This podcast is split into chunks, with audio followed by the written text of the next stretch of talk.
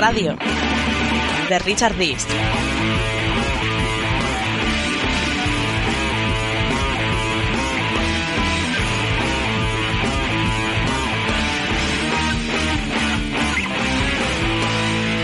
Me enseñaron cuando, cuando entré en el periódico que es muy bonito de hacer, que es el contenido de sensaciones. ¿Crees que volverá a quedar en blanco el Real Madrid esta temporada? Tiene muchas opciones. Lo mismo que dije el año pasado. Yo creo que, por ejemplo, para Europa no le da. El Madrid está saliendo adelante. Tiene pinta de que no le va a dar para llegar hasta el final o para ganar la Copa de Europa. Veremos si jugando con 16 te alcanza para cuando venga el momento de gasolina y poner la sexta velocidad para atacar la Champions. Viendo que no hay cambios, que juegan 14 futbolistas, será con esto? hay una sensación de que dentro de dos meses este equipo está desfondado. Nuestros oyentes, cuando el Madrid se caiga en abril, por lo menos lo habrán sabido desde octubre. Si el Madrid sigue por este camino, tarde o temprano, va a caer. Si el Madrid guanyes aquesta Champions, és la Champions més injusta de la història de les Champions. Si nos ponemos las grabaciones ahora mismo de enero, febrero, teníamos que, re que retirarnos. No sé cuántas cosas hemos dicho desde que empezó la temporada y no hemos clavado ni una. Cabalística pura y dura. Cabalística. Aquí estamos haciendo cabalística. El radio de Richard Dess.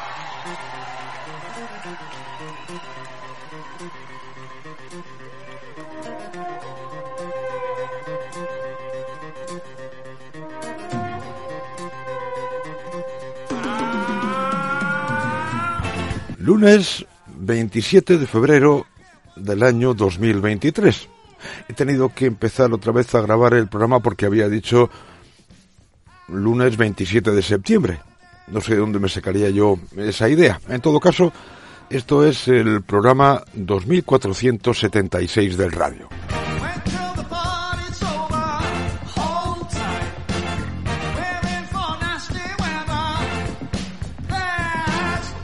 Ayer domingo, arroba Fran Arranz 77, me pasó un par de soplos sobre tiempo de juego en la madrugada del sábado al domingo, en el que el hijo de Pilar Miró se quejaba amargamente de lo que había pasado en el Santiago Bernabéu. Obviamente se refería a la expulsión de Correa. Y Tomás Guas, con buen tino, le espetó lo que vais a escuchar a continuación. Que solo te indignes en un campo y contra un rival es un poquito complicado. Ha, sido 20 años al campo, no me han dicho nada de eso. Y te han hecho 8 millones de perrerías. Entonces, que la única queja, el único sitio donde te sientes maltratado, mancillado, robado, mangado y demás, sea con el Madrid. Pues dice bastante. ¿Para qué nos vamos a engañar? El siguiente audio está protagonizado por Roberto Morales. Y casi casi es récord mundial imbatible en la escala Gañote-Mangómez de contradecirse a sí mismo en menos tiempo. Hablaban del comunicado que había sacado otro en 15 días, 20 días, Miguel Ángel Gilmarín. Y escuchad lo que decía Roberto Morales. Decía antes Gonzalo que el Atlético de Madrid debe representar a la afición en, en, en, sus tweets, que yo no estoy de acuerdo. Yo creo que lo que no está haciendo el Real Madrid es representar a su afición en este caso, que es lo sí. que debería hacer. 10 segundos 996 milésimas, redondeando 11 segundos. El Atlético de Madrid no debe representar a sus aficionados, pero el Madrid sí tiene que hacerlo. Cuando te aclares, me lo cuentas, Morales.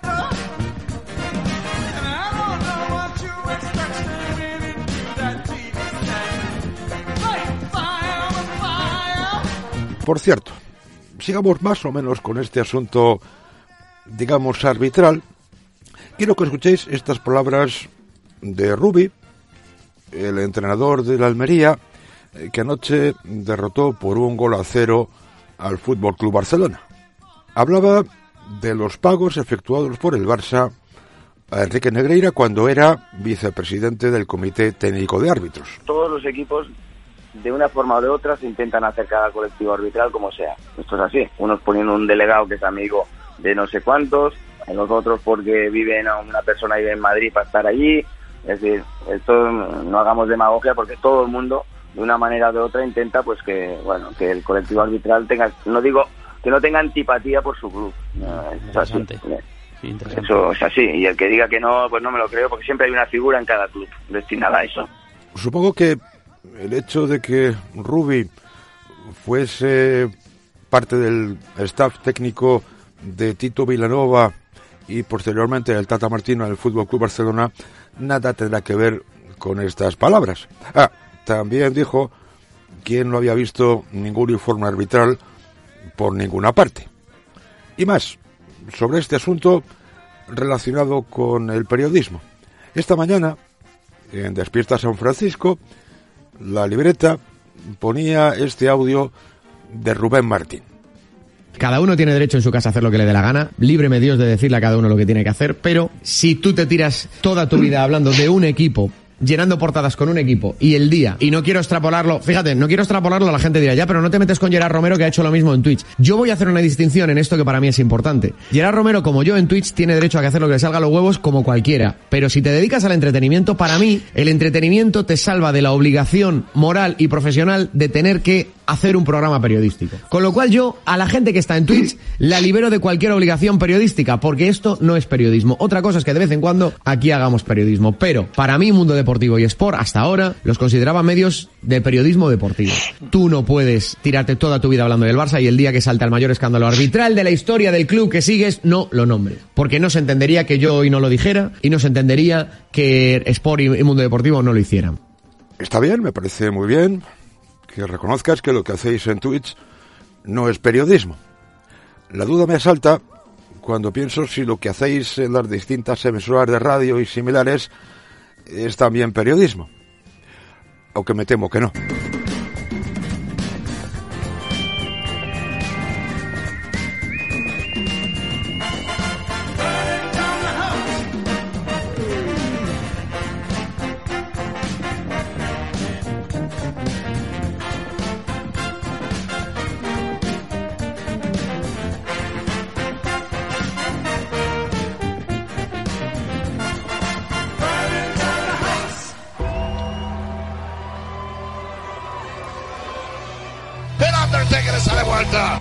Radio de Richard Dis.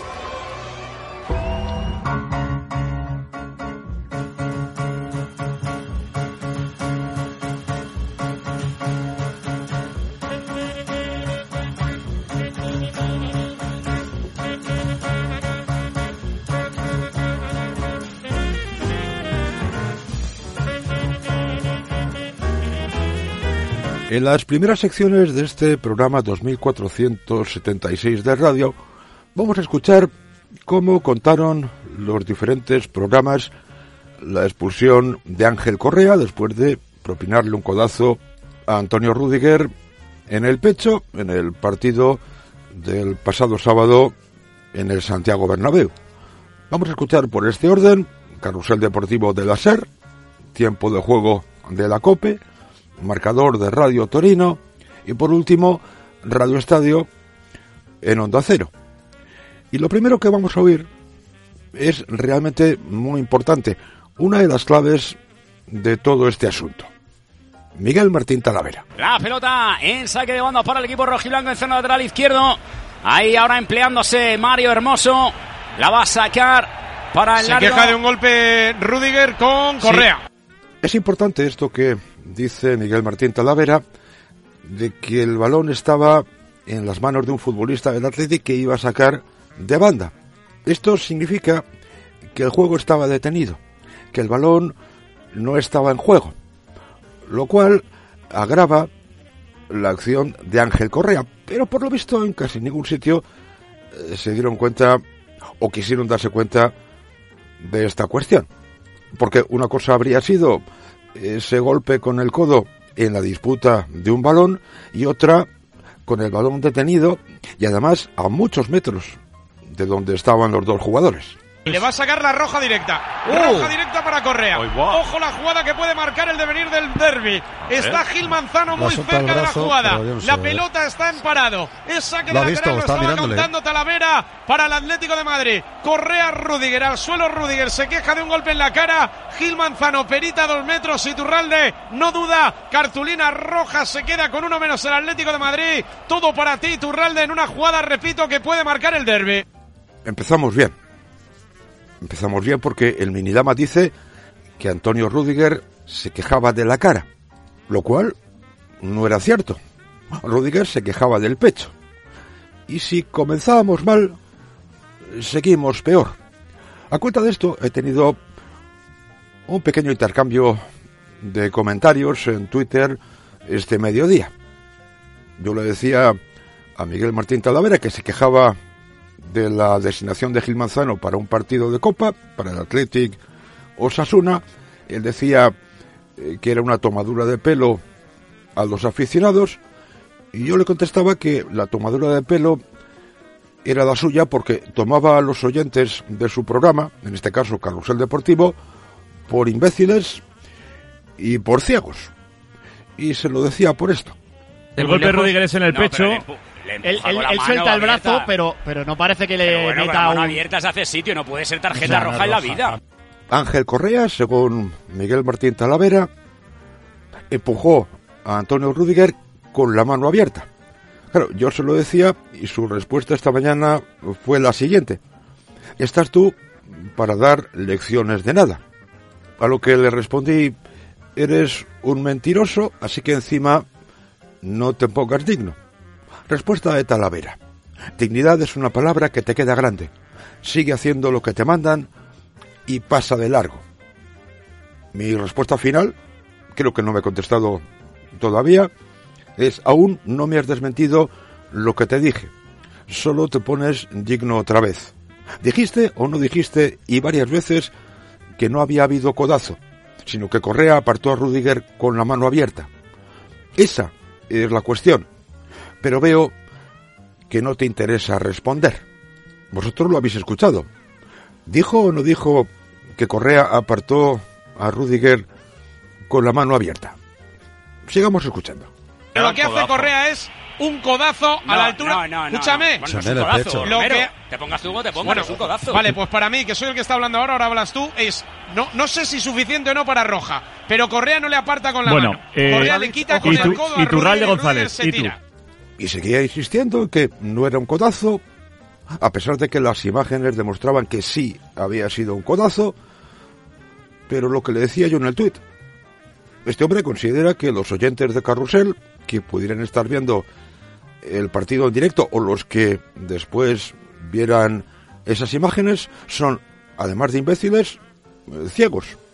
Y yo le respondía también, prefiero creer a mis ojos que creerte a ti. Para centrar a la gente que está escuchando Carrusel sin ver la tele, no le aparta con la mano, no le da un empujón. Lo que hace es saca el codo a la altura del pecho de Rudiger y a partir de ahí tú decides. Eso es exactamente lo que pasó. Pero Talavera tenía en la mente otras cosas, otros partidos también. Para mí es amarilla Que no es está. roja, hombre, que no es roja, hombre. Que no es mí- roja. cuestión es- la cuestión es que has venido No en roja tres semanas y, y te la vuelven a hacer. Oigamos cuál era la opinión del experto arbitral de la cadena SER, Iturralde González. Este tipo de acciones lo vengo comentando también, eh, que hemos visto antes también una parecida, que lo que se mide es la intensidad, es decir, es la violencia de la acción. No va a entrar es un el bar golazo, ¿o porque no? eh, Gil Manzano ha visto la acción y para él ya eh, es violenta. Y como es una conducta violenta, le tiene que expulsar. Pero para ti, ¿y tú? Algo con Vinicius, ¿eh?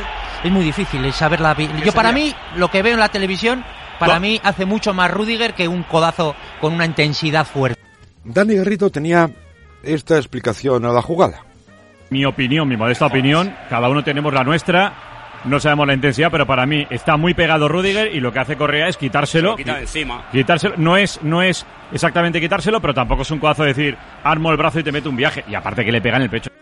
Porque al parecer, si te pegan en el pecho, y eso también lo escucharemos más adelante, si te pegan en el pecho, no importa, es menos grave que si te pegan en la cara. Claro, como Rudiger es muy alto y Correa muy bajito, yo ahí le planteaba en Twitter, ayer o el sábado, no me acuerdo ya cuándo, y si en lugar de Rudiger es Carvajal, que es más bajito y le pega en la cara, entonces sí, en ese caso sí sería roja, Es que yo no veo suficiente fuerza como para expulsarle, pero entiendo que lo expulse, ¿eh? Pequeña ronda, rápida ronda entre los que estaban presentes en la retransmisión del partido para ver qué es lo que pensaban de la decisión de Gil Manzano. Vale, Romero para ti. No, No que no es roja. no es roja, no Vale, es un Tala. codazo, pero para mí no Tala. es roja. Para mí no es codazo, claramente, y no es roja. Herráez, No, no es roja. Pedro, En la vida es roja eso. Álvaro, No. Peña, Kiko, que está por ahí, Kiko. No, no. Eh, Alfredo. No, no, no, no, no, no. Para Peña tampoco, Tommy. Yo no le echaría para comprar boletos. Y para terminar la sección, con el que la empezamos. Miguel Martín Talavera, terco y duro como una pared. Para mí no es un codazo. Ha sido un codazo y te Hombre, echo si por le codazo. suelta el codo, lo está. pasa a lo mejor no con la intensidad como para echarle, pero que le antebrazo, suelta el codo. con la mano abierta. No, le mete el codo, joder. Empezamos con la mano abierta, ahora el antebrazo con la mano abierta, pero en ningún caso fue un codazo, que es lo que se vio. Puede discutir la intensidad, pero fue un codazo. Y menos mal que los partidos se retransmiten por televisión y que se ven muchas cosas, no todas, porque ya hay quien se encarga de que no todas se vean y en las mejores condiciones. Pero el otro día se vio, y se vio claramente. Imaginaos que no hubiese televisión. Las milongas que nos podrían contar ciudadanos periodistas como Miguel Martín Talavera.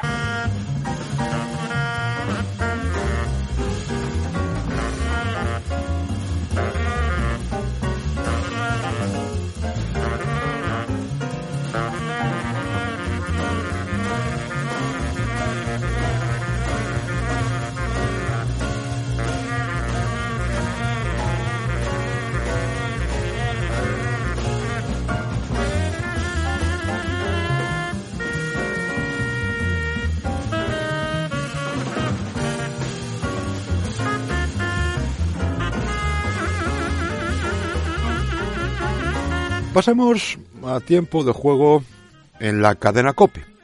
En un principio, el trilero mayor del multiverso pensaba que a Correa le iban a sacar tarjeta amarilla, pero rápidamente salió de su error. Amarilla Correa. Sí. Roja. Roja ¿Roja? Correa. ¿Roja por qué? Porque se ha, quejado, se ha tirado Rudiger como si hubiera Porque dado dice que le ha dado un codazo. En el pecho. Pues Gil siendo Manzano. Rudiger, perdón, eh, por sospechar. Yo me lo creo, sí, yo, Yo no. Que Rudiger es muy exagerado. Pero Gil Manzano. ¿Y eso se puede ver no en hay el nada VAR? más que decir. sí, todas las rojas se ven en el a bar. Correa con roja directa. A partir de ahora, fijaos en que el foco de la, de la jugada no se pone sobre Correa, que flojo, fuerte o medio pensionista fue el que dio el codazo. No, no. El foco se va a poner en todos menos en él. Yo lo he visto. Se me lo quita increíble. encima con el brazo. Se lo quita de encima con el brazo, a lo mejor hay golpeo, ¿eh? Hay codazo en el pecho, pero... Ah, no me digas que puede expulsar a un futbolista por Me eso. una, exa- a mí me parece una exageración. verdad. En serio. Qué barbaridad, de verdad, lo va a expulsar por eso. Ya había avisado Sí, que si pasaba algo en la segunda parte íbamos a tener Me problemas. Lo ha expulsado, lo ha expulsado. Pero no, puedes 93 expulsar a un futbolista no. por esto, hombre, que no puedes expulsarlo. Y seguimos al goteo. Es increíble. ¿Quién es el culpable? ¿Quién fue? Mejor dicho, el culpable de la expulsión de Ángel Correa. Habla el trilero mayor del multiverso. Rudiger No. tiene culpa, pero el que tiene la culpa aquí es Gil Manzano. No Le ha- nos, le engañado no engañemos ni nos hagamos trampas. Rudiger la ha podido engañar, pero Gil Manzano ha pitado algo que no ha visto. Porque Pero, tú escucha, no puedes hacer cual. el gesto que ha hecho Gil Manzano como si hubiera cual. matado con el codo Correa Rudiger. De verdad, macho. No, no, si si yo estoy con Manolo. O sea, el gesto existe, No, el codazo no nos existe. engañemos con Gil Manzano. La culpa la tiene Rudiger, pero sobre todo el árbitro que vio algo que no había existido. El codazo de Correa, que caramba, trilero mayor del multiverso, sí existió. Que el codazo existe, pero que para mí no es de roja. Codazo, sin el balón cerca, más aún con el juego detenido, pero para Paco González ese codazo, que sí existió, eh, no era de roja. Oigamos lo que pensaba Poli Rincón. La culpa es del árbitro, que es el que tiene que decidir que esto no puede ser una expulsión. No puede Se ser. Saca la amarilla, perfecto, le saca la amarilla porque le ha pegado un codazo. Vale, pero no le expulses al futbolista, hombre. no Qué barbaridad. Le pega en codazo con el juego detenido, pero es una barbaridad de expulsarle. Y ya veis que todo se está centrando en Rudiger y sobre todo en Gil Manzano. En el que dio el codazo, nada. Ese parece que no existía. Y yo me pregunto, y me pregunto seriamente, ¿qué es lo que pensará Melchor Ruiz al escuchar estas palabras en boca del trilero mayor del multiverso? Cuando hay equipos que la toman con árbitro, por algo es, te lo digo yo. O sea, este árbitro, por lo que sea, no está a gusto con el Atlético. por lo que le hayan dicho los jugadores en el campo, el Madrid por lo que piense el club, por lo que sea. Caramba. Las cosas que uno tiene que escuchar por tener siempre los oídos conectados las 24 horas al día, salvo cuando duerme, y entonces también están conectados. O sea que si algún club lo toma con algún árbitro, por algo será. Pero cuando Melchor Ruiz decía que en el Madrid piensan que algunos árbitros la tienen tomada con ellos, que no aciertan una ni por casualidad, todo eran burlas y ataques a Melchor Ruiz y a Real Madrid. Pero en este caso, como se trata de Gil Manzano y el Atlético de Madrid, entonces sí. Entonces sí hay justificación para decir que alguna razón habrá. Algo malo habrá hecho Gil Manzano para que el Atleti no esté contento con él. Repito, ¿qué pensará Melchor Ruiz al escuchar estas palabras?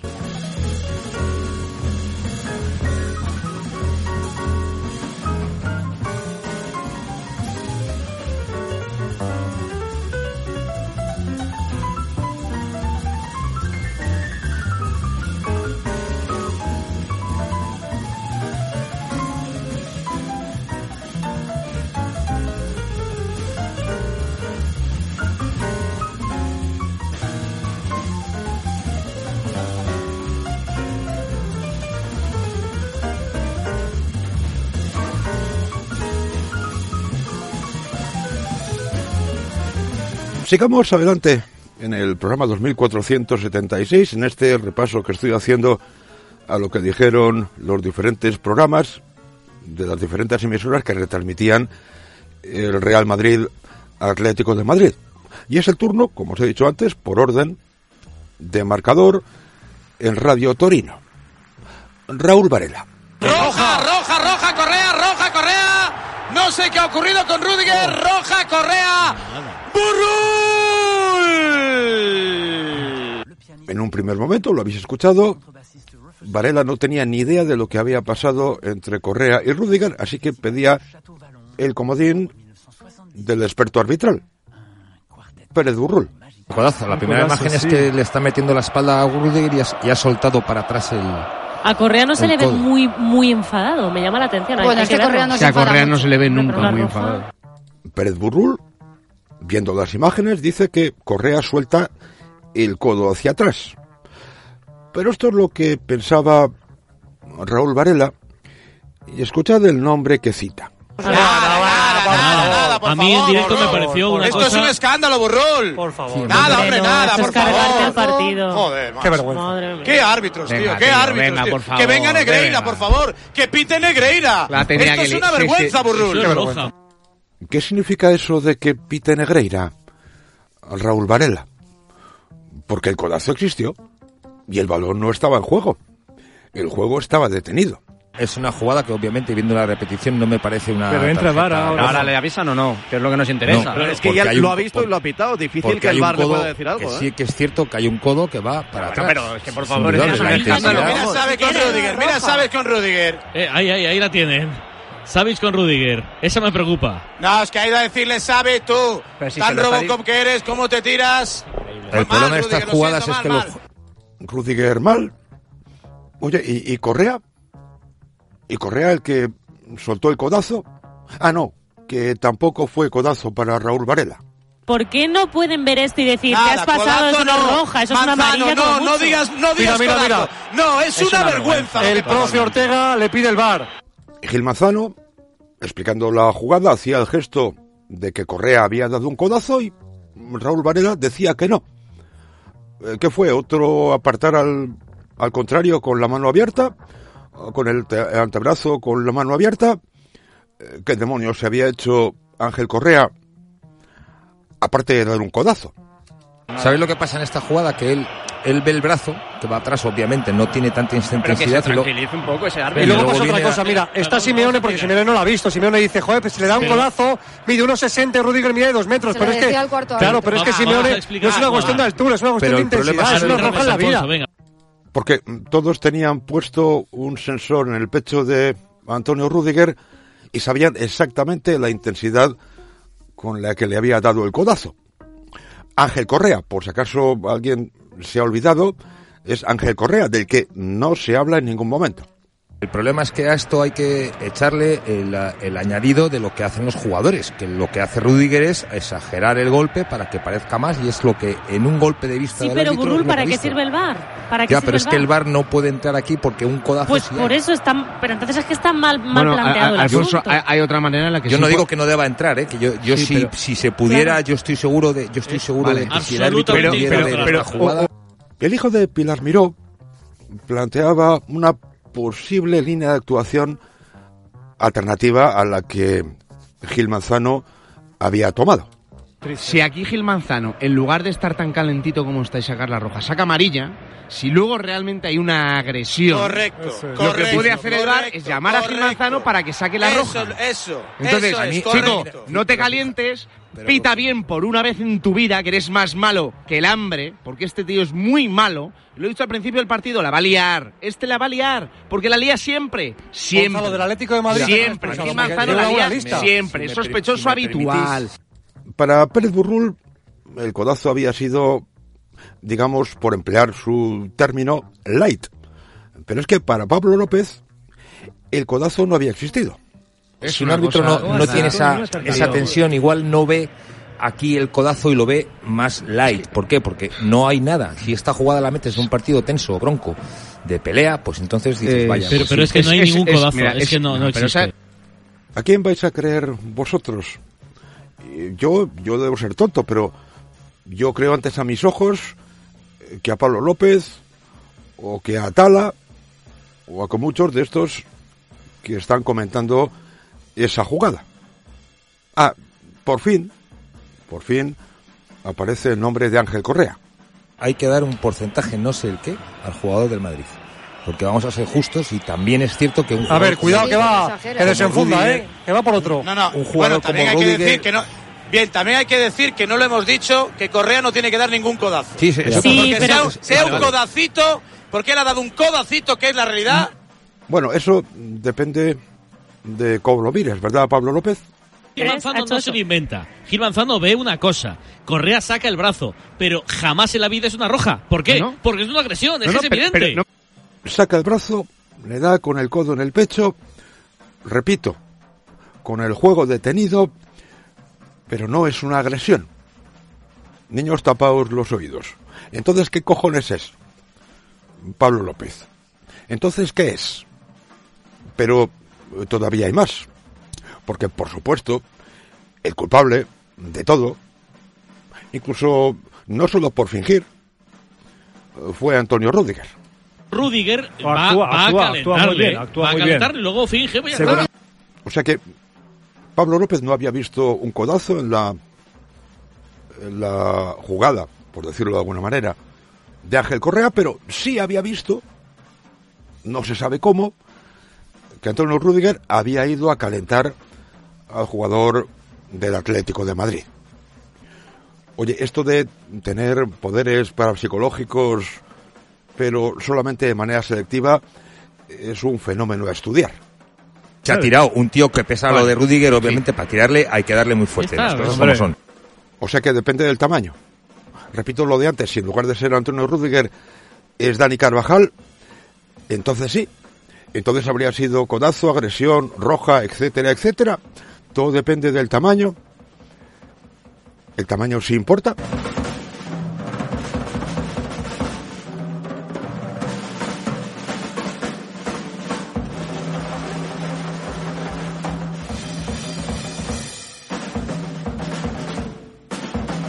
Estar escuchando el radio de Richard.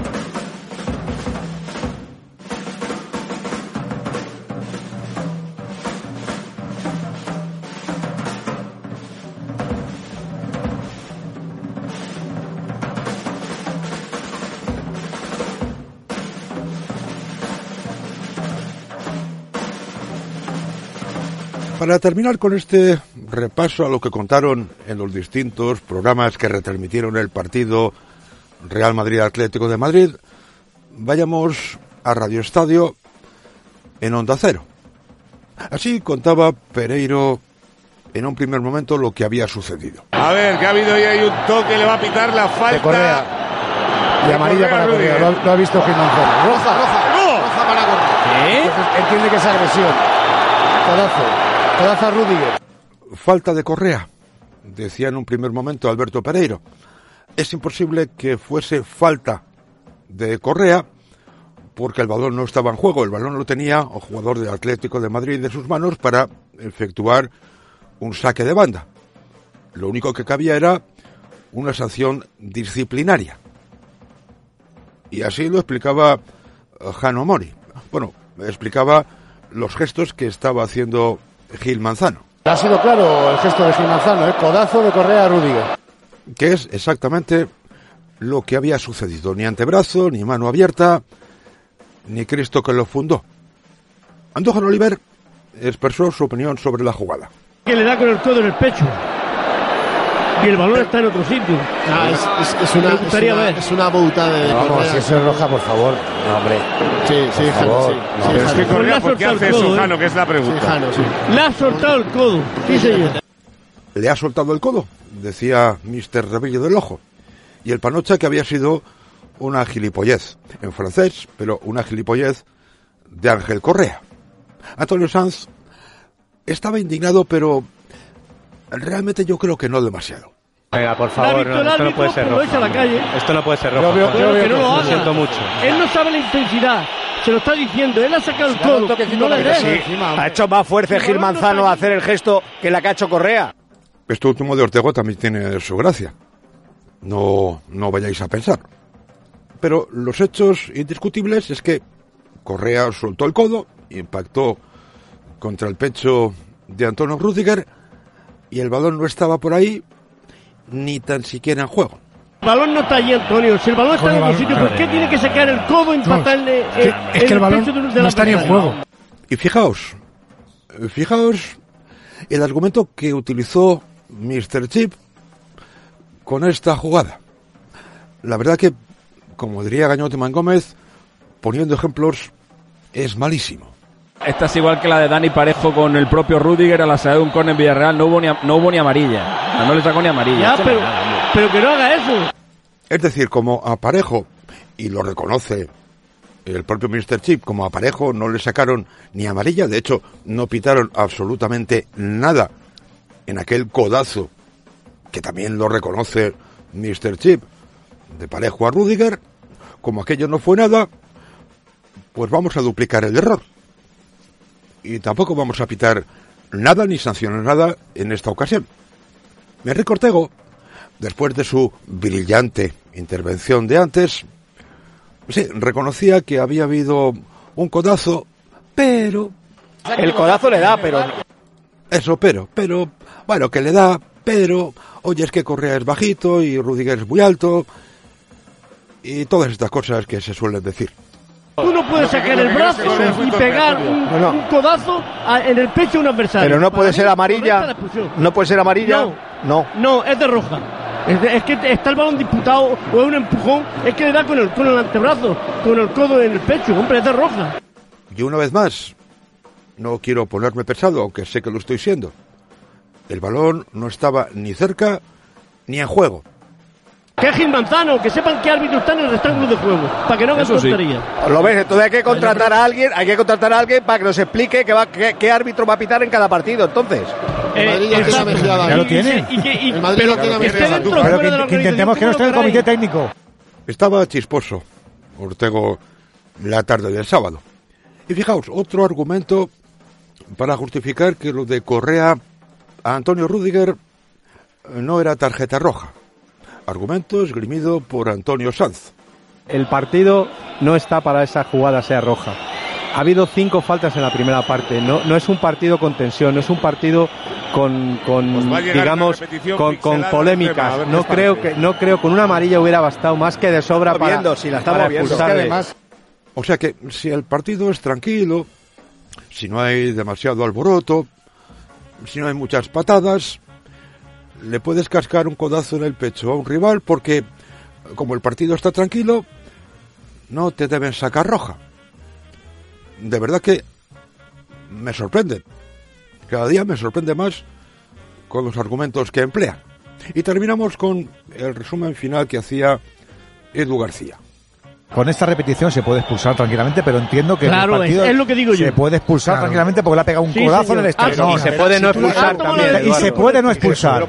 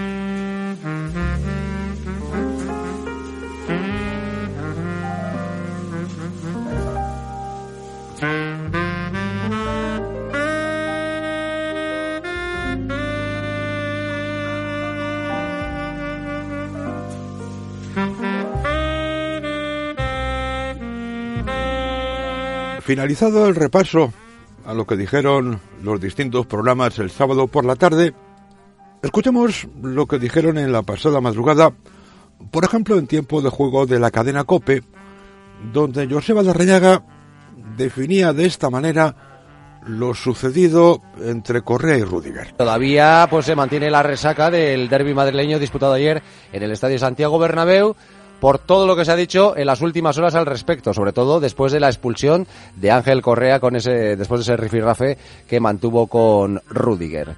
Rifirrafe, riña o pelea poco importante.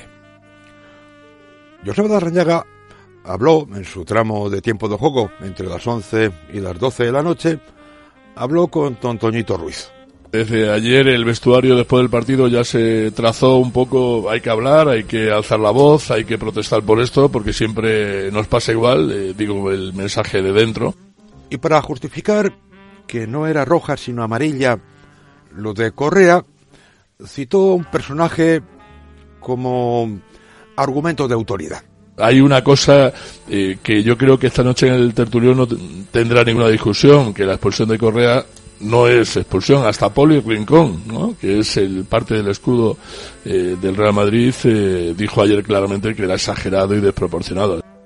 Al final va a formar parte del escudo del Real Madrid hasta mi prima, la del Valle del Paz. Otro que estuvo con Joseba Darrañaga, Juan Gato. Pero claro, es que a lo mejor en la, en la jugada con, con Rudiger, no sabemos que si Rudiger le dijo algo a Correa para que Correa reaccionara así. No sabemos si le dijo algo, pero ahí lo dejo. Como antes Pablo López, en marcador, soltaba que Antonio Rudiger había ido a calentar a Ángel Correa. ¿Había algún dato, alguna prueba, algo de esto? Absolutamente nada. Pero es igual, yo lo suelto y que quede ahí.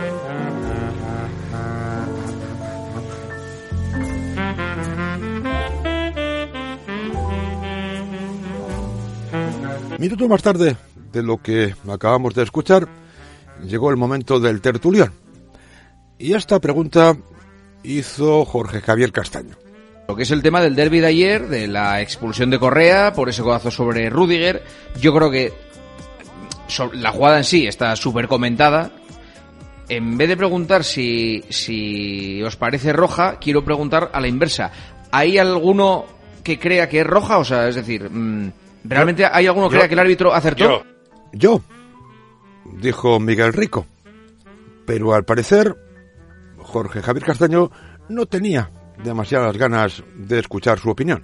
Lo que te quiero es eh, alterar el orden de los culpables. Para mí no es roja, porque eh, si sacas roja ahí, eh, hay un premio al teatro, al teatro Mm. de Rudiger. Pero el primer culpable es el que da el codazo. Correa. El segundo es el que Vaya. exagera, que es Rudiger. Y solo el tercero es Gil Manzano. Y quiero decir otra cosa más. Rudiger consiguió también con el mismo codazo que expulsaran a Savic en el año 2021 en la Champions. Y entonces no era Gil Manzano, era Orsato. Vio un codazo de Savic en el pecho, igual, igual, igual, eh, con Rudiger sin balón en juego y le pareció que era también de roja. Luego, para mí, el orden de culpables es primero el que da el codazo que no lo tiene que dar, segundo el que teatrali- teatraliza y tercero el árbitro por Sí. premiar la exageración. Es curioso. Es curioso que Paco González diga que en un partido europeo a Savic le expulsan por dar exactamente el mismo codazo a Antonio Rudiger que le dio, que le propinó Correa el pasado sábado. De eso no diga nada, pero en esta ocasión la culpa es de Correa, de Rudiger y de Gil Manzano. Caramba. Para mí amarilla, para mí amarilla, lo dije ayer. Perfecto, digo. entonces está muy bien, pero para ti amarilla. Sí, pero Eh, parece que, que- que el árbitro Sí, es pero eh, que el. No, no, que no, no, pero si es que yo no he hecho esa pregunta. Es que no sé por qué liáis. La pregunta es si es amarilla o es roja. Le- le podéis adornarlo con Yo que si el culpable número uno, culpable roja. número dos o que estaba lloviendo. ¿Es amarilla o es roja? Es amarilla. O alguien dice que eso es roja. Yo. Guas, ¿tú dices que es roja, Tomás? Miguel Ricor seguía insistiendo, pero ya veis, o más bien ya escucháis. Jorge Javier Castaño le daba paso a cualquiera menos a él. Yo digo que la puede ver, que es un codazo sin la pelota en juego y que la puede ver. Escúchame, eh, yo le voy a sacar amarillo. Yo en el Porque campo- Esa Vale, coña, pues- acá- un momento, un minuto. Esa coña de que uno hace metro ochenta y el otro hace metro diez, eh, eh, es de broma. Usted diga que le parece que es amarilla, pero eso que dice el Atleti es de broma. Porque entonces, si es Vinicius o es Modric, ¿qué pasa? O Dani Carvajal, que es defensa, como comentaba yo antes. Claro, es que resulta ser que no es lo mismo una agresión en el pecho que en el codo. Perdón, que en la cara. Porque ya uno llega a pensar que fue Antonio Rudiger el que impactó con su con su pecho en el codo de Ángel Correa y casi se, se lo disloca.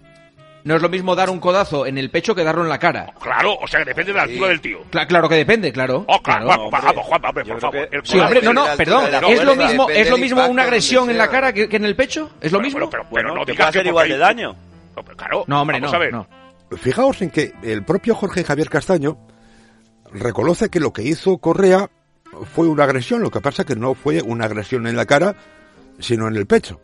Ah, entonces, a Zinedine Zidane, de aquel partido de un mundial, no tendría que haberle expulsado porque le pegó un cabezazo a Materazzi en el pecho y no en la cara.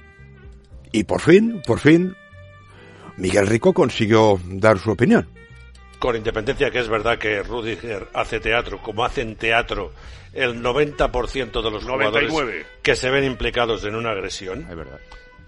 Este Correa es un torpe que no puede pegar Vamos, un codazo vamos, sin balón delante del árbitro. Sí, Es pero que el si en eso estamos de acuerdo no, también que todos. no le queda más remedio que echarle. que le pega ese tipo- para mí, en el campo visto por el árbitro es amarilla, roja. Miguel. A ver, yo en la ver, repetición estamos- es amarilla, pero en el estamos campo yo entiendo que el árbitro lo vea como roja.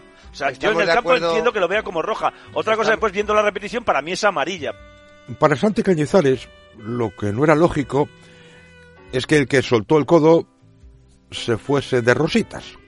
Podemos estar de acuerdo en que Gil Manzano puede equivocarse o no y demás, pero es que eh, eh, eso de que Rudy, de que Correa eh, se quede de rositas a mí también me molesta. A mí también, es un a mí- castigo a- natural, a- es una amarilla. A mí también, no, vamos a ver, a- lo que quiero decir, Antoñito, es que si el árbitro te saca roja por una agresión sin balón, Eso no es una agresión, por favor. ¿Cómo va a ser una agresión eso? un codazo es una agresión. Pero ¿cómo va a Un ser? codazo- ¿Cómo un no? ¿Cómo lo defines tú entonces, Antonio? Antonio, ¿cómo lo defines tú? Bueno, él se zafa con el No, brazo no, se zafa y- no. y tiene No, detrás no, un- se sí, zafa no. se zafa. No, no, no, no. pega y no, listo, Se zafa pega, de la no, no, marca no. con, un, el codo, pero no le mata.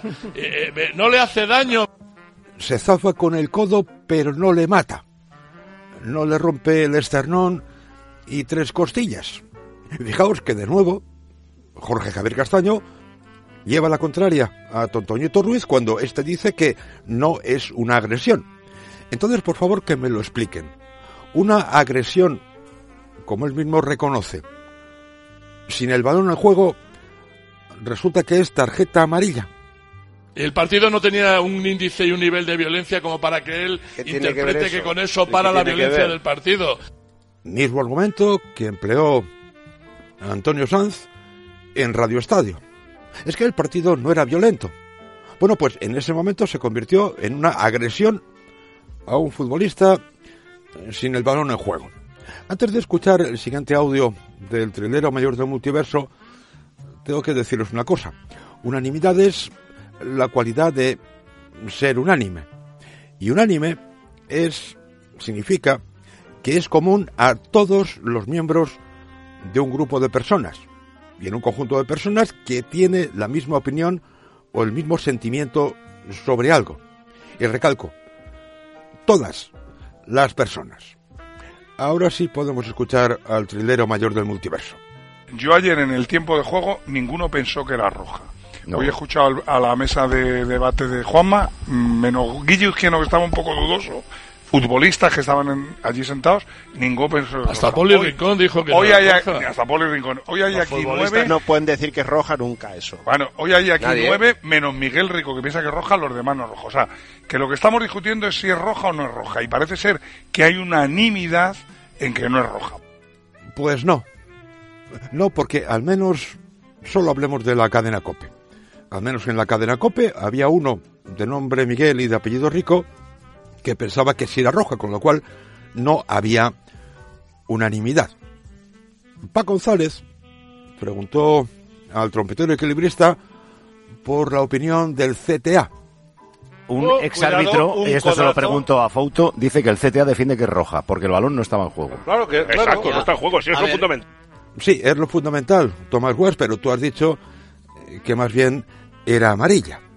Y en su respuesta, el trompetero equilibrista no sé si quiso hacer un chiste, pero si fue así, fue un chiste de pésimo gusto.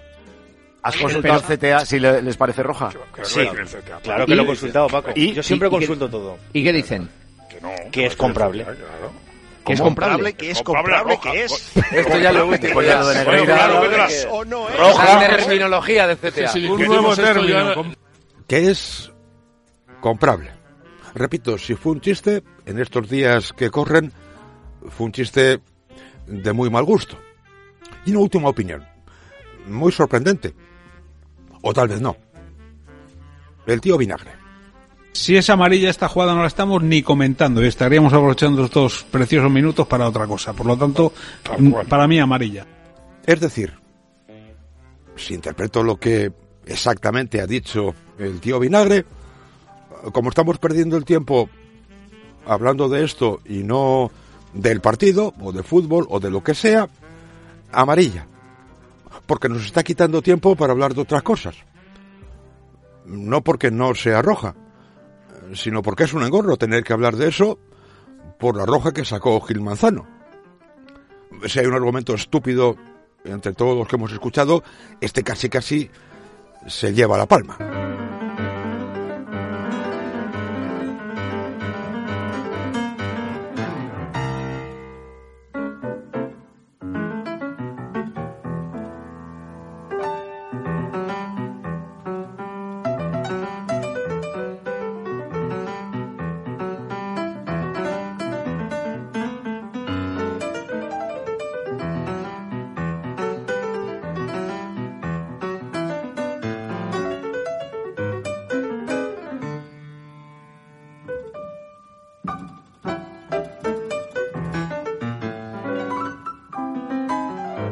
Sigamos adelante en este programa 2476 del radio.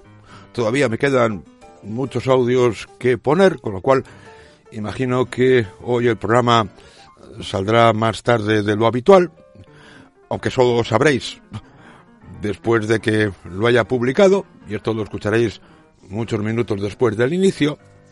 En tiempo de juego de la cadena Cope, del asunto Correa-Rudiger, pasaron al comunicado de Miguel Ángel Gilmarín. El segundo en pocos días y el segundo dirigido al mismo equipo, al Real Madrid.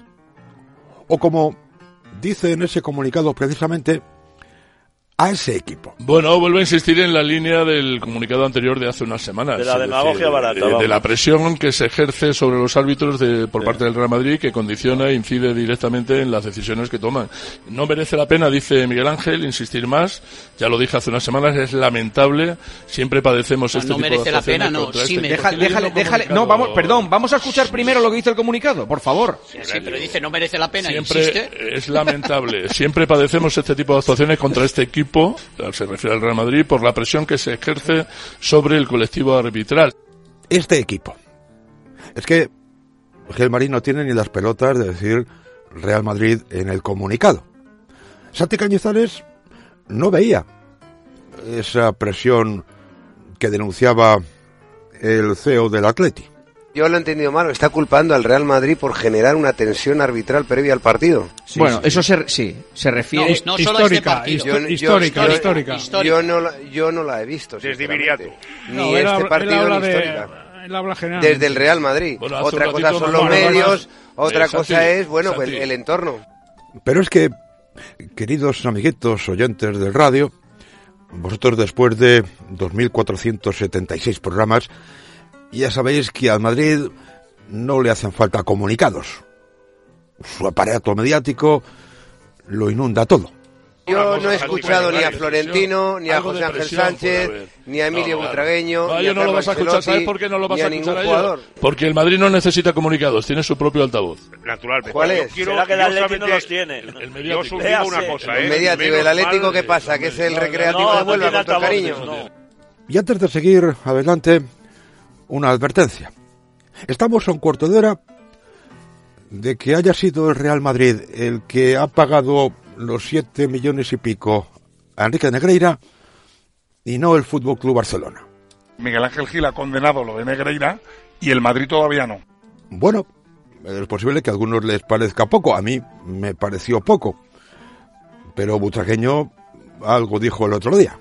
Hoy el Madrid ha dicho una declaración Pues eh, butragueño bastante, yo creo que bastante al- elegante en el sentido. Dicho, no, Es que no hay que ser elegante con esto. Santi. Lleva Bueno, pero 20 déjame años hablar, diciendo que le déjame hablar, déjame que hablar, que, que voy a contar. No, no Esto información. Ya lo oímos a. Butragueño, ya A lo ver, a oímos ver. ayer.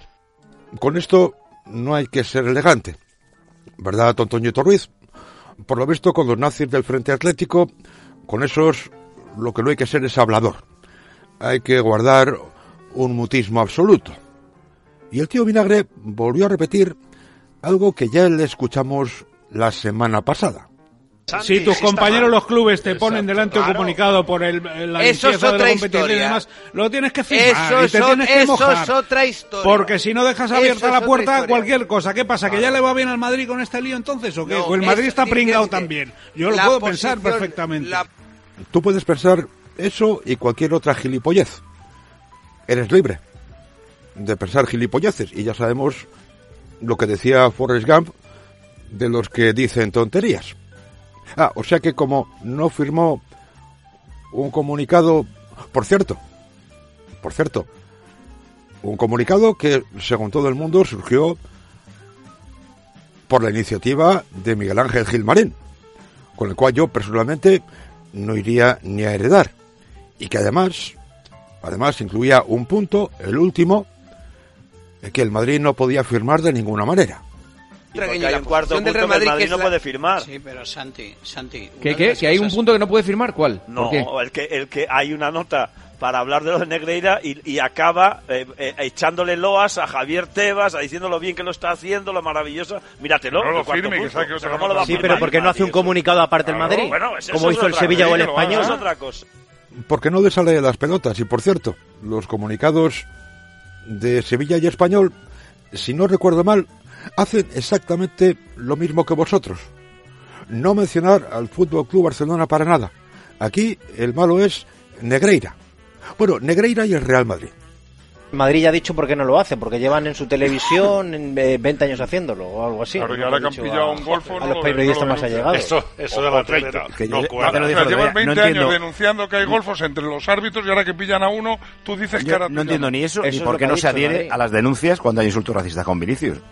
Pues sí, sí, el Madrid lleva muchos años, muchísimos años denunciando esto y vosotros habéis estado todos esos años tocando las pelotas sin cumplir con vuestro trabajo y con vuestro deber, se supone, se supone que de periodistas. Y ahora venís a exigir, ¿qué venís a exigir? Y ahora venís a culpar, ¿qué demonios venís a culpar?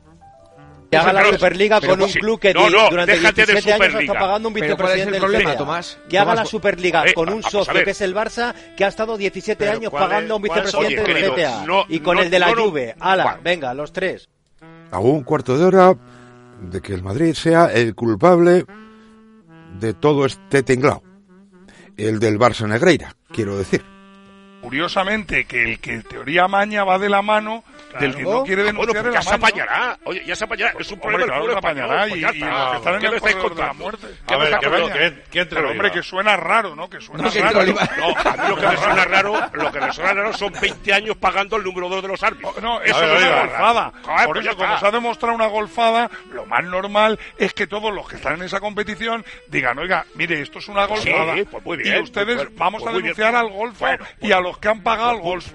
Pues estupendo. No quería hacerlo te pues, tapas, He visto si tú te hoy- tapas algo raro he visto ahí.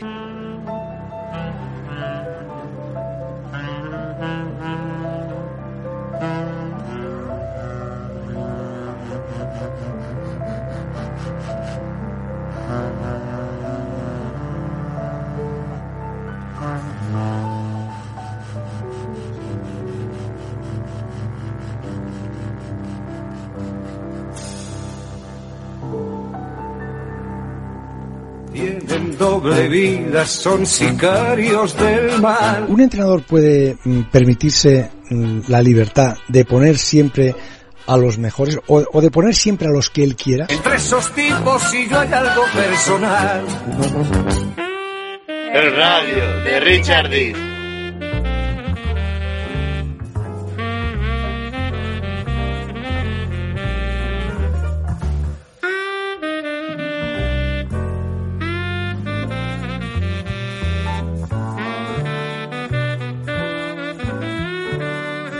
Esta mañana, en A Diario, algunos iban en la misma línea de lo que hemos escuchado en la sección anterior de este programa 2476.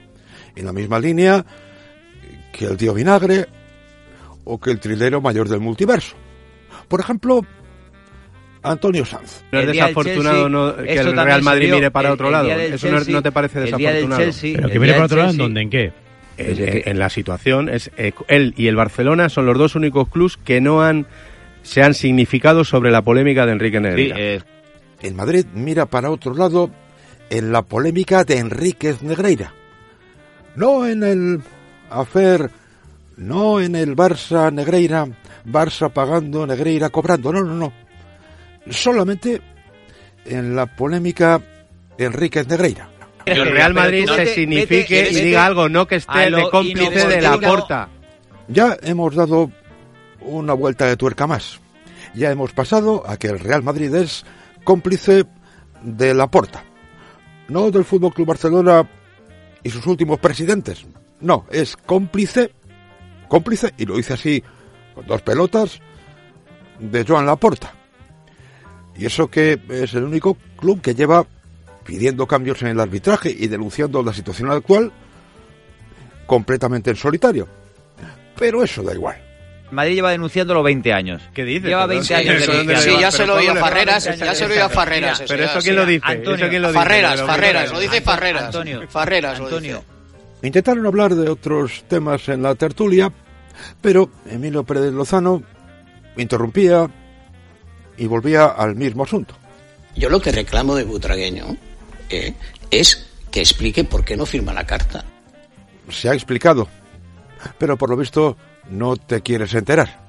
Muy pocos árbitros. El único presidente que ha pedido el cambio de sistema arbitral, de designaciones, de ascensos, de descensos, que mostraran claridad. Eso es lo, el único presidente al que yo he escuchado hablar de eso. Y ahora, porque el Madrid salga con un membrete firmado por Florentino Pérez, nosotros, eh, es que es increíble. La semana pasada os puse la entrevista en El Larguero, donde Florentino pedía esos cambios. Si no recuerdo mal, era en septiembre de 2017, hace seis años. Y también os dije que lo único que había conseguido eran palos y acusaciones de que, claro, quería hacer cambios en el Comité Técnico de Árbitros, en el sistema arbitral, porque lo que deseaba era controlar él, que el Real Madrid controlase las designaciones, ascensos y descensos. Esa fue la respuesta que le dieron. Y no otra. Y de nuevo, Antonio Sanz volvió a acusar al Real Madrid de ser cómplice, en este caso sí, del Fútbol Club Barcelona. Increíble es que al vicepresidente cómplices del Barcelona. del Eso es lo comité que es técnico de increíble, los árbitros. que Aquí lo grave, del Barcelona. lo grave, Eso lo es grave que es, es que haya un club que durante 20 años haya pagado el vicepresidente del comité técnico de árbitros y estéis preocupados por si el Madrid El Real no Madrid es cómplice de esa situación. ¿Por qué? Por- Madrid no, cómplice de qué? ¿De que- de que haya pagado? ¿Por qué? No, no, porque se calla, porque no, no denuncia como el resto de clubes que quieren la, la- la limpieza de la competición. Sí, ya vi yo ayer en Almería lo mucho que protestaban y denunciaban lo que hemos escuchado antes de su entrenador, de Rubi. Y oye, con determinados temas y de determinados clubs, todos son muy moderados, se tientan la ropa antes de soltar acusaciones, pero con el Real Madrid hay barra libre. No le quites importancia al hecho de que el Madrid no haya firmado lo que han firmado los otros 19, eh, 18. No, lo, no, lo que Es- yo te pido el favor, lo que os pido el favor, vale, es muy bien, pero no lo puedes equiparar que- al delito No, o al presunto delito, no. que no, es que por parece, que no, es que parece que porque el Madrid vaya por, por libre supuesto o que no, por supuesto que apa- no, aparte porque es estáis haciendo un ejercicio diabólico de sospechoso, pero es sospechoso. ¿Sospechoso de pero qué? es sospechoso. ¿Sospechoso Pues de, la qué? convivencia, de la convivencia que hay en estos momentos entre el Barcelona y el Madrid, entre Florentino y Laporta. Connivencia. Connivencia. Emilio Pérez Lozano. No convivencia. Y yo no sé si esto será querellable. Bueno, esto y algunas de las cosas que hemos escuchado. No lo va a hacer, pero yo si fuese el Madrid me lo plantearía. O sea, es que además el Madrid, al Madrid, perdóname, no le y, pasa y eso, nada y eso- por firmar y que, y que el Madrid y que el Madrid no dando nada. pero dando por bueno tu, dando por buena tu tesis que el Madrid No, mi tesis no- la da por buena todo el mundo menos tú, Raúl. no, no, El me lo Madrid yo no, yo no, no, no. El Real Madrid tenía que estás haber haciendo una no, no, no, no, no, perdona, Emilio, es que tú estás haciendo una asociación perversa. Como el Madrid no condena, parece que lo aplaude. No, parece que ha puesto parte de lo que ha pagado. Parece el que, han pagado a pachas. Parece que han pagado a pachas. ¿Y por no pensar eso? Esta mañana en Twitter, después de escuchar lo de Antonio Sanz y esto de Pérez de Lozano, les he llamado sinvergüenzas a los dos. Y pido perdón a los sinvergüenzas. Me quedé bastante corto.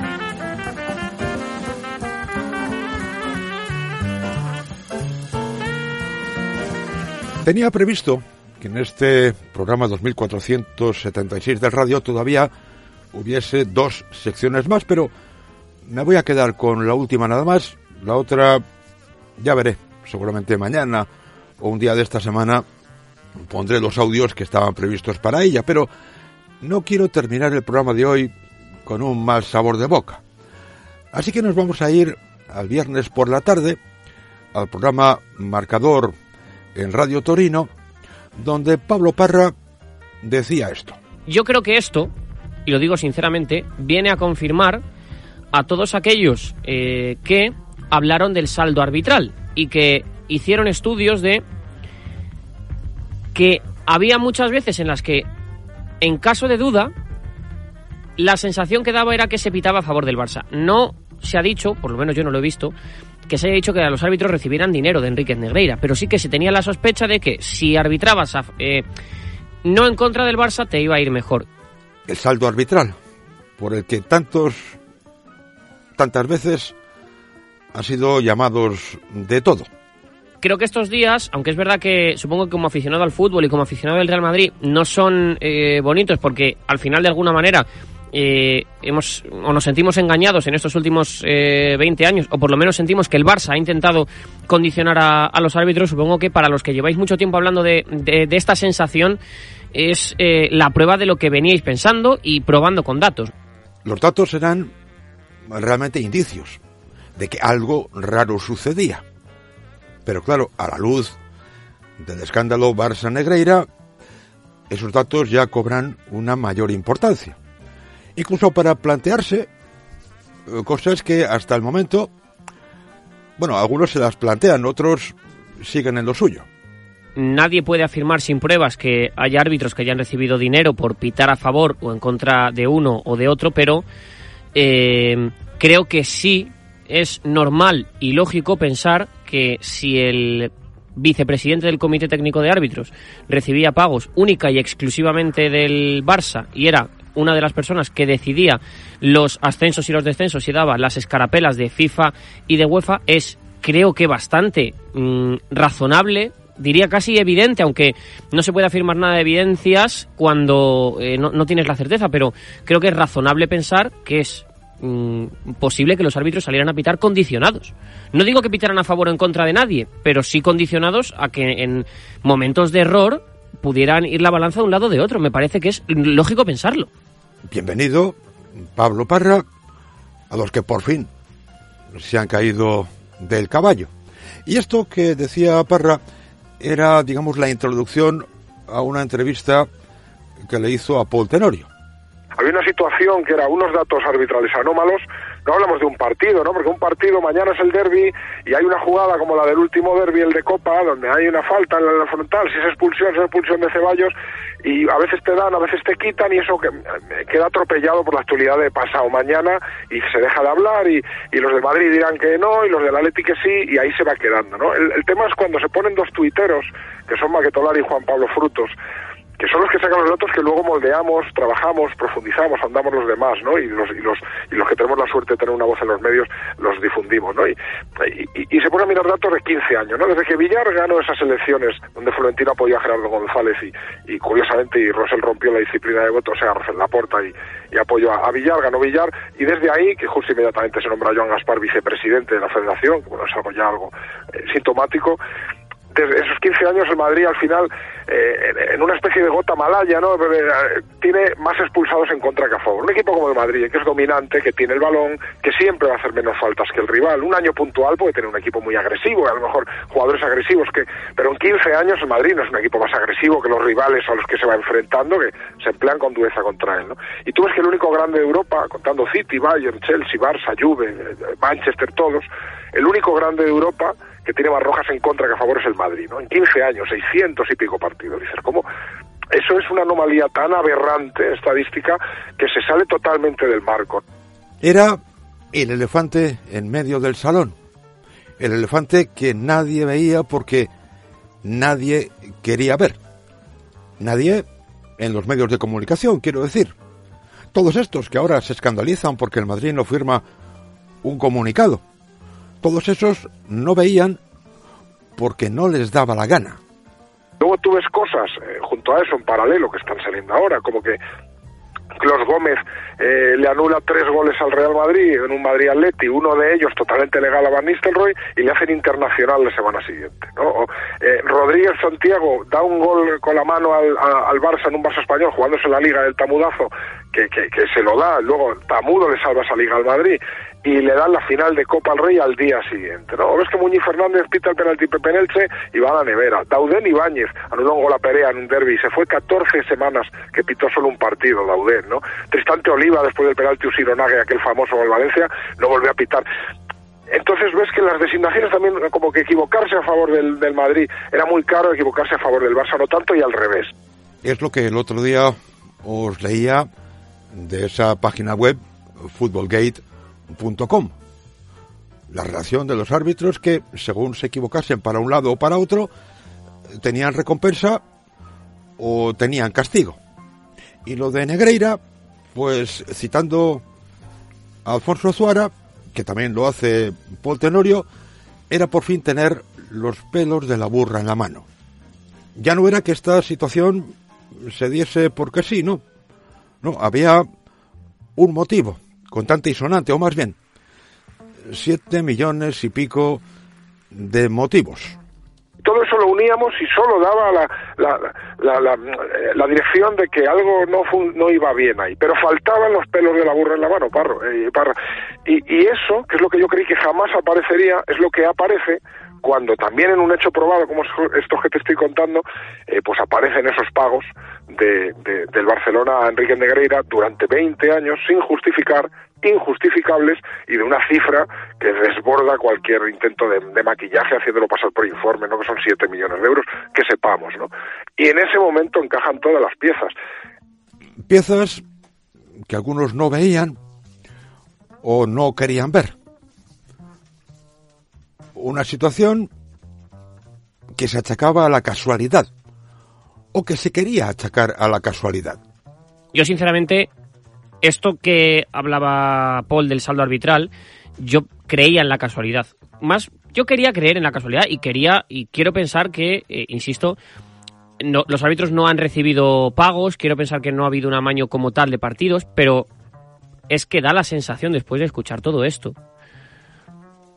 que es que es evidente que cuando tú tienes comprado, porque esa es la palabra, tú tienes comprado al, vice- al vicepresidente del Comité Técnico de Árbitros, eh, hay eh, este tipo de estadísticas tan desfavorables, hay eh, neveras a árbitros que se equivocan contra el Real Madrid y lo contrario cuando se equivocan contra el Barça. Da mucho que pensar. Y aunque sea tarde, aunque sea muchos años tarde, y muchas bromas y mofas tarde, pues se agradece una reacción como la que tuvo Pablo Parra el viernes pasado en Radio Torino. Yo, a mm, muchos de los tuiteros que eh, hablaban del saldo arbitral, en cierto modo los tomaba casi por locos, pues les voy a pedir perdón. Y lo voy a hacer con honestidad, y se lo voy a decir también a Paul, pues yo estaba muy en desacuerdo. En otras cosas estoy muy de acuerdo con Paul Tenorio, pero en esto estaba en desacuerdo. Y creo que el tiempo les ha dado mm, ci- la, cierta razón, les ha dado la razón, por lo menos para pensar que aquí hay un indicio de que algo no funciona. Y como decía Paul, faltaban esos pelos de la burra que ya hemos visto con un hecho probado, que no es un presunto hecho, que es un hecho probado, que en Hacienda se han registrado pagos del Barça a Enríquez eh.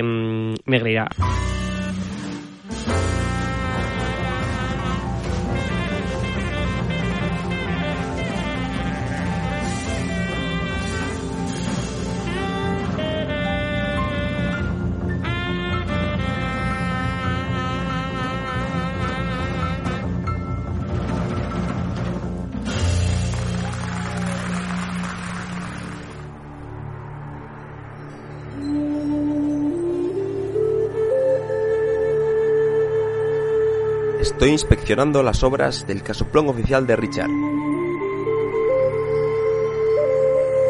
Solo le quedan un par de detalles, así que todos, incluidos los pellizquitos, a comprar camisetas en latostadora.com barra el radio y a donar en el radio.es.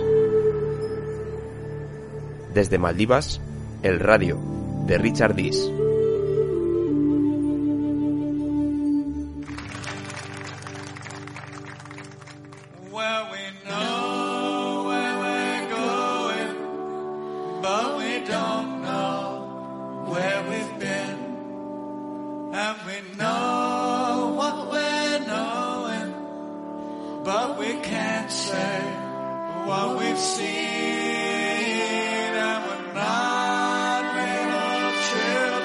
Se acabó el programa por hoy, se terminó el radio.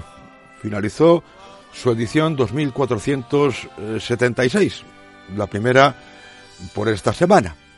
En cuanto a la música, pues cada vez que pierde el Madrid, leo cosas, escucho cosas que me impelen irremediablemente a poner esta canción de Talking Heads que se llama Burning Down the House, aunque en esta ocasión eh, una versión de David Byrne, cantante y líder del grupo, con otra cantante de nombre Saint Vincent, o más bien de sobrenombre, porque ella en realidad eh, se llama Annie Clark. Es un concierto en Strathmore el 30 de septiembre del año 2012. Después un poco de jazz, un concierto del cuarteto de Dexter Gordon en el Festival de Château-Vallon en Francia el 8 de noviembre de 1978 y para terminar de nuevo David Byrne y St. Vincent. No es el mismo concierto, Pero la canción también me apetecía ponerla. Se llama Road to Nowhere, Camino a ninguna parte. Es en directo y no sé ni la fecha ni el lugar, pero me apetecía ponerla. Os espero, si queréis, aquí mañana martes. Mientras tanto, sed muy felices, disfrutad a tope de la vida y tened cuidado.